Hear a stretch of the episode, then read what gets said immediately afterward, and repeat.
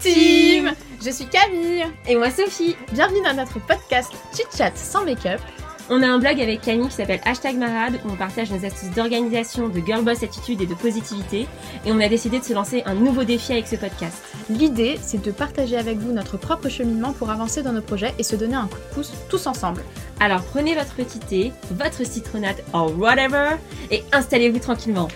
Et c'est parti Salut Camille Salut Sophie, salut tout le monde Salut euh, Aujourd'hui, on se retrouve pour un épisode de podcast, euh, deuxième édition de, des livres qu'on écoute. Vous avez bien apprécié le premier épisode, donc euh, on s'est dit qu'on va, allait vous représenter quelques livres avec Camille. Ouais, bah écoute, c'est vrai que ça vous avait vachement plu, on avait eu pas mal d'écoutes.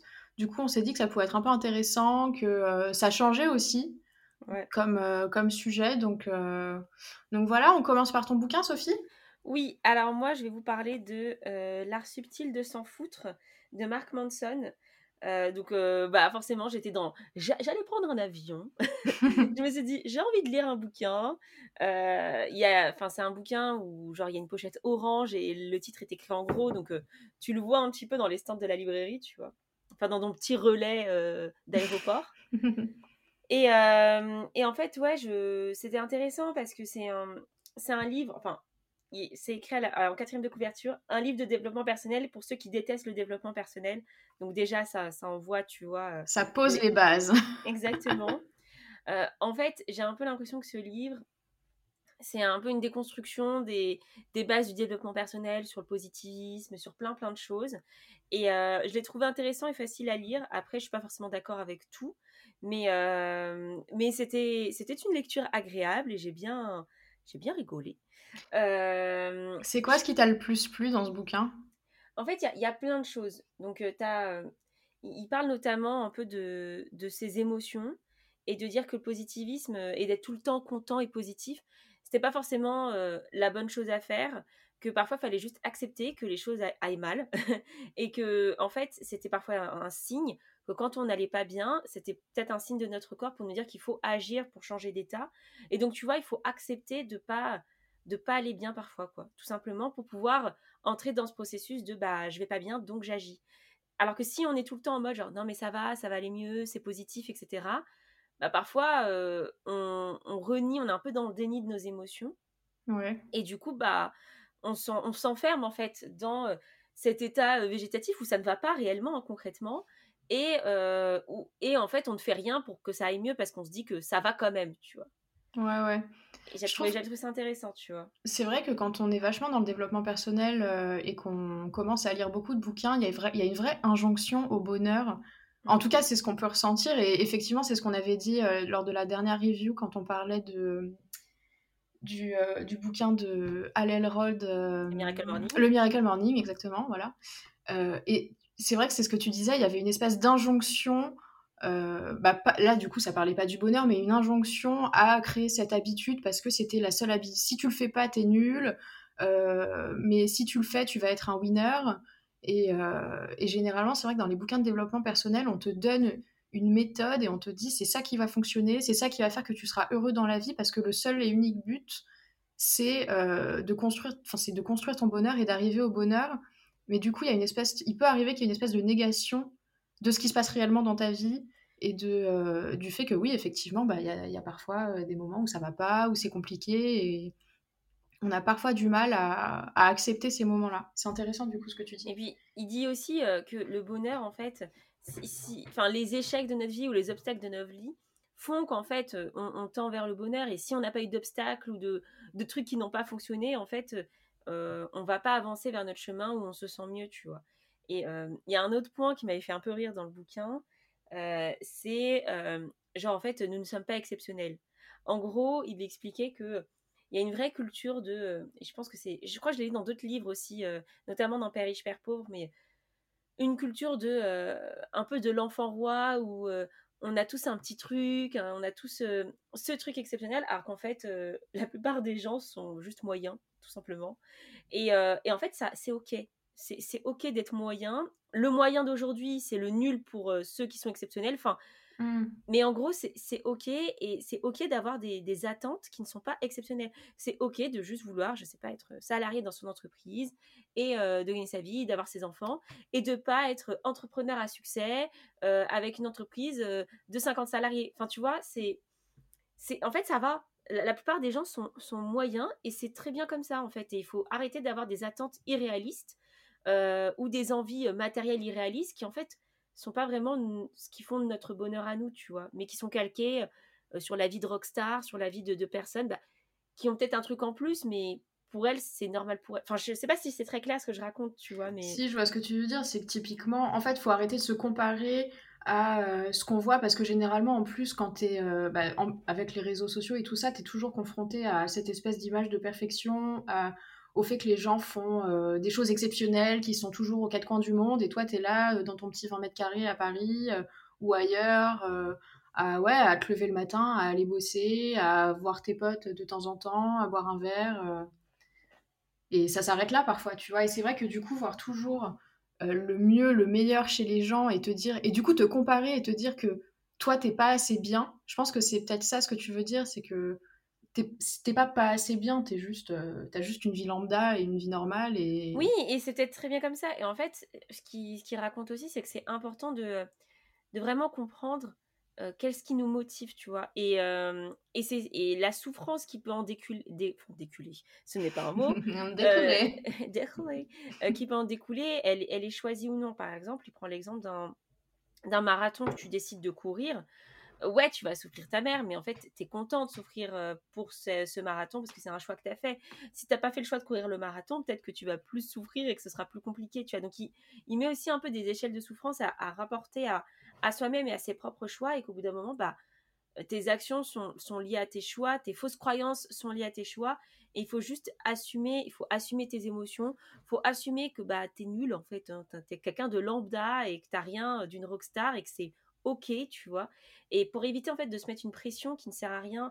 Et c'est vrai que bah, j'aimais bien dans le, dans le résumé à la fin de la quatrième page, voilà ce qui est marqué. Le discours ambiant nous pousse sans cesse à nous améliorer, soit plus heureux, soit en meilleure santé, soit plus intelligent, plus rapide, plus riche, plus sexy, plus productif. Mais il faut en finir avec la pensée positive, nous dit Marc Manson. Soyons honnêtes, parfois, tout va de travers et il faut vivre avec. Et en fait, c'est ça, c'est soyons un petit peu réalistes sur notre vie pour pouvoir agir et euh, décider de là où on veut l'amener. Mais en fait, ça sert à rien de tout le temps se comparer, de tout le temps euh, se dire, bah, il parle notamment de, du matérialisme, où il, il explique que, en fait, d'après certaines études, à partir du moment où tu as de quoi manger, boire, te nourrir, enfin, tu sais, les besoins un peu primaires, le fait d'avoir plus d'objets ne va pas spécialement te rendre plus heureux, tu vois. Et c'est sûr que dans une société de consommation, on nous pousse à croire ça, que d'avoir telle voiture va nous rendre plus heureux, etc. Enfin, voilà, il essaye un peu de dire on, se regarde vraiment, on parle d'histoire vécue, on arrête de d'être dans les dictats du développement personnel et j'ai trouvé cette approche intéressante, même si, euh, comme je disais, j'ai pas forcément été d'accord avec tout, tout, tout, mais, euh, mais voilà, trouvé c'est plutôt cool comme lecture et je vous la conseille, c'est facile à lire, donc euh, ça peut être pas mal si vous êtes un peu étouffé euh, des injonctions euh, du développement personnel? Ça me fait un peu penser, euh, bah, tu as peut-être dû le voir et vous qui nous écoutez, vous en avez peut-être aussi entendu parler de cette distinction, notamment du coup sur les réseaux sociaux, du body positivity mmh. contre le, le, body neutrality, je crois que ça s'appelle, où en gros, bah, c'est pareil, c'est un peu ce que tu dis, c'est que il y a eu un moment où sur les réseaux sociaux, on voyait plein de meufs qui disaient mon corps, euh, je, me sens bien dans mon corps, je sens truc, je sens machin, tu sais, qui, qui, affichent leur corps parce qu'elles se sentent bien. Et, euh, tant mieux, tu vois, c'est super. Mais euh, il y a plein de gens qui contestaient un peu ce, cette injonction au body positivisme en disant mais faut arrêter de tout rapporter à son corps, oui c'est bien et tout ça, mais en fait finalement est-ce que le plus important ce serait pas de que chacun, tu vois, genre mettre l'enveloppe corporelle de côté et qu'on se concentre véritablement sur les personnes, tu vois. Et du coup, c'est ça, c'est d'arrêter de toujours devoir positiver, positiver, positiver et dire que tout va bien, tout va bien, tout va bien.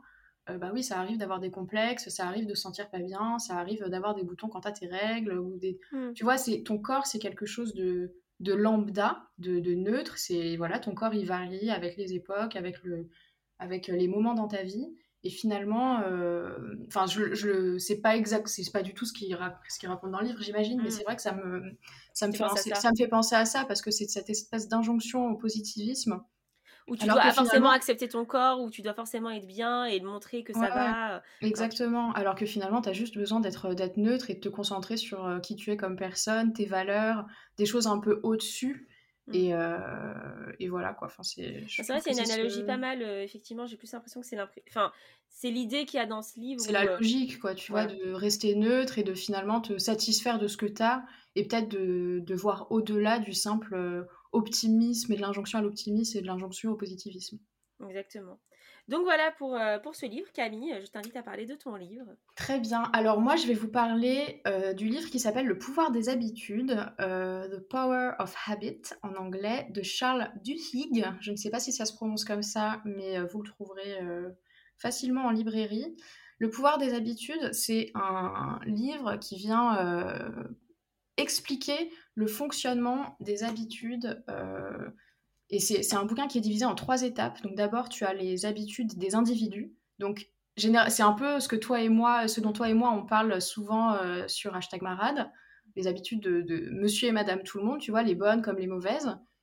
Et ensuite, la deuxième partie, c'est les habitudes des entreprises qui fonctionnent. Euh, donc très intéressant, tu vois, notamment bah, pour tout le, secteur du travail, de l'entrepreneuriat, etc. Et la troisième partie, c'est sur les habitudes des sociétés et des communautés. Donc moi, aujourd'hui, je vais vous parler que de la première partie parce que c'est que ce que j'ai lu. Je suis encore en train de le lire, mais euh, du coup, je me dis, vu que c'est complètement différent, c'est pas forcément, euh, c'est pas forcément déconnant de ne vous parler que de cette partie-là. Euh, et je me dis que quand j'aurai lu les deux autres, ça sera l'occasion d'en reparler pour une prochaine review. Mais j'ai beaucoup aimé cette première partie. Ça se lit assez vite, c'est assez simple de, c'est vraiment très simple à lire et pourtant, c'est basé, enfin en gros, c'est un gars qui vient t'exposer plein de cas pratiques différents pour chaque chapitre. Et, euh, il vient en fait t'expliquer comment se construisent dans ton cerveau en fait les habitudes. Mm. Et euh, typiquement, euh, le premier exemple, c'était un gars qui a eu genre un AVC ou je sais pas une maladie qui a fait que son cerveau du coup a complètement cramé entre guillemets et pourtant, les scientifiques euh, qui ont étudié son cas se sont rendus compte que le gars, il avait quand même des habitudes ancrées très très très profondément dans son cerveau. Et c'est de là que toutes les études sur les habitudes sont parties.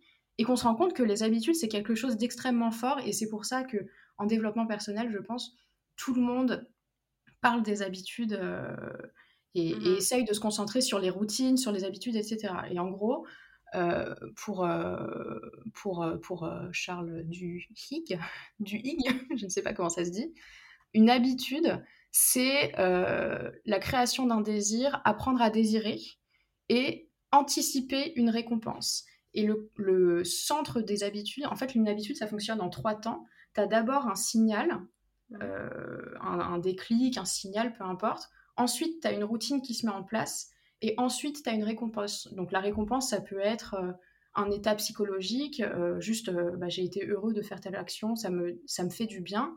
Ça peut être une récompense bah, monétaire, par exemple, j'en sais rien, ou peu importe, mais c'est la récompense, c'est vraiment ce que tu obtiens à la fin, tu vois. En gros, donc voilà, une habitude, c'est anticiper un besoin, anticiper une récompense. Et ce qu'il constate, c'est que quand ton cerveau met en place une habitude, ton cerveau se met en veille. Il y a eu une expérience qui a été faite sur des rats notamment, où en gros, il y avait, euh, ils mettaient des rats dans un espèce de, chemin, euh, tu vois, un truc comme ça, avec un bout de chocolat au bout du, au bout du, chemin. Et, euh, et le rat, de, au début, il doit trouver, tu sais, il comprendre comment ce chemin se, fait. Ensuite, il voit le, le bout de chocolat. Et là, le chocolat, c'est sa récompense. Et en gros, ils étudient les, euh, les allées, enfin, tu sais, les, le fonctionnement de son cerveau et il mmh. voit que la première fois, enfin, les premières fois que le rat fait le chemin, son cerveau, il est en ébullition totale. Genre vraiment, c'est, il est à fond, il est à fond, il est à fond. Et dès qu'il a le bout de chocolat, bah, ça redescend, euh, il a eu sa récompense et, euh, et, ça redescend. Et en fait, ils ont fait le, cette expérience une multitude et une multitude de fois. Et ils se rendent compte que dès lors que le rat a compris le chemin et savait qu'il devait aller tout droit puis à gauche pour trouver le morceau de chocolat, par exemple, bah, le, le, cerveau, et, enfin l'activité du cerveau était beaucoup moins puissante et beaucoup moins forte. Et donc ce qu'ils en ont conclu, c'était que dès lors que tu mets en place une habitude, ton cerveau il se met en veille en fait. Ton cerveau, besoin, as limite besoin de moins d'énergie en fait pour faire le truc. Exactement. Ton, enfin, ton cerveau a mis en place des automatismes et du coup il ne réfléchit plus. Et ce qu'il disait, c'est que c'était top en termes d'efficacité pour, bah, pour une personne lambda. Tu vois, par exemple, il disait que quand tu commences à conduire, que tu fais une marche arrière, au début, quand tu commences à conduire, t'es pas ultra serein, tu es ultra concentré, il faut pas te parler, tu peux pas mettre de musique et tout ça. Mais dès lors que tu as commencé, enfin que tu intégré ce geste dans ton cerveau, bah tu réfléchis plus, tu vois, tu limite tu regardes pas euh, derrière toi, euh, tu parles, tu mets la musique à fond, tu chantes pendant que tu conduis et euh, c'est à ce moment-là que tu te rends compte que l'automatisme et l'habitude est ancré dans ton cerveau. Et ce qu'il disait, c'était que notamment ça pouvait être assez dangereux parce que bah, ton cerveau il en veille, donc tu fais plus trop attention à ton environnement bah, autour de toi. Et, et voilà. Et, et donc, ouais, et ensuite, il y a, y a, vraiment énormément d'exemples qui ont été bah, démontrés dans, dans ce bouquin-là. Et notamment donc, sur, les, sur les alcooliques anonymes, en gros, ils expliquaient comment, enfin, comment a été créé les alcooliques anonymes. Donc, c'était en fait un ancien alcoolique qui a réussi par un moyen un peu sombre de sortir de son alcoolisme. Je me rappelle plus exactement ce qui lui était arrivé à ce mec, mais genre, il a, on va, genre, il a vu la lumière, il a vu Dieu ou un truc comme ça, et il s'en est sorti. Il a créé les alcooliques anonymes avec un programme en 12, en 12 étapes, avec des, des, trucs vraiment pas scientifiques du tout. Mmh. Mais il y a certains scientifiques qui ont quand même étudié le cheminement de ces étapes, qu'est-ce que ça change, qu'est-ce que ça amène, et pourquoi les personnes qui font les alcooliques anonymes, elles s'en sortent? Pour la plupart. Et, euh, et en fait, il montrait que euh, les alcooliques anonymes, ça se base énormément sur le fonctionnement, la, boucle de l'habitude. Donc, euh, la boucle, c'est signal, routine, récompense. Mmh. Et, et, le but, donc, c'est généralement, tu gardes le même signal, qui est, par exemple, bah, je me sens fatiguée, je me sens déprimée, j'ai envie de boire un verre, je bois un verre, et la récompense, finalement, c'est que ça te, ça te détend, tu vois par mmh. exemple. Et donc le but, c'est euh, de changer cette routine au milieu, euh, de garder donc les extrémités, le signal et la récompense, donc le je me sens déprimée et je veux me sentir bien, et de changer euh, bah, cette routine en plein milieu et te dire que bah, c'est pas forcément le verre qui va m'apporter de la détente, mais c'est peut-être appeler mon parrain, bah, mmh. parce que ça fonctionne comme ça aux alcooliques anonymes, ils ont des parrains, ils discutent beaucoup, etc. Appeler mon parrain ou créer des, des, moments sociaux pour pour essayer de changer cette routine. Et donc voilà, je pense que j'étais pas du tout très, pas du tout claire. J'avais pas trop pris de notes, mais euh, enfin vraiment, euh, je conseille cette lecture parce que c'est, euh, ça aide à comprendre comment ton cerveau il fonctionne. Et moi vraiment, c'est le type de lecture que j'adore parce que j'adore comprendre comment on fonctionne. c'est de manière mécanique en fait, parce que c'est de la mécanique le cerveau finalement. Euh, et, voilà, je sais pas si tu as des questions, si c'était euh, pas clair. Euh. Non, moi j'ai trouvé ça clair. Comme tu dis, on apprend en fait comment fonctionne notre cerveau et ça peut aussi nous aider, nous, à mettre en place de bonnes habitudes ou des habitudes qu'on veut faire. c'est vrai que très vite, on peut tomber dans des habitudes, je dirais négatives, mais de flemmardise extrême. Et moi, je pense que ces dernières semaines, j'ai eu ce genre de choses qui se sont mis en place et, des mauvaises habitudes. Et c'est vrai que savoir comment ça fonctionne, ça peut aussi nous aider à, changer vers ce, vers ce vers quoi on veut aller. quoi. ouais, c'est euh, ça, mais ce qu'il explique aussi, c'est qu'il y a des habitudes qui sont profondément ancrées en toi et tu réfléchis pas. Euh, pour les faire, par exemple, te brosser les dents euh, le soir, généralement, tu réfléchis pas, tu sais, c'est instinctif, tu finis de manger, tu bois ton petit thé, tu regardes la télé avec ton mec, tu vas te brosser les dents et tu vas te coucher, tu vois. Et, et, il expliquait que voilà, il y a des habitudes comme ça où on se rend même plus compte que c'est des habitudes tellement c'est ancré au plus profond de nous. Et il y a des habitudes qui sont pas néfastes, donc c'est pas grave, tu vois, mais il y a d'autres habitudes qui, euh, bah, comme la clope, euh, généralement c'est quand même les addictions qui sont euh, les, plus, les plus néfastes pour le corps, la clope, la drogue, bah, l'alcool, comme, comme j'en parlais tout à l'heure. Et, et c'est là où il y a besoin d'effectuer un travail un peu plus profond, et c'est... Enfin, vraiment, je trouve que c'est une lecture extrêmement intéressante, et ça mérite d'être lu, je pense. Très bien. Eh bien, écoute, sur ces belles paroles, je pense qu'on va conclure. Euh, on vous remercie pour d'avoir écouté ce podcast jusqu'au bout. Ouais. Et si vous l'avez apprécié, n'hésitez pas à nous noter sur Apple Podcast. Euh, ça aide beaucoup euh, le podcast. C'est clair. Et puis on vous mettra peut-être les petits liens, les petits liens vers nos bouquins dans la description. Exactement. Comme ça, vous pourrez les retrouver. Bon bah Camille, à la semaine prochaine. À la semaine prochaine. Salut. Salut.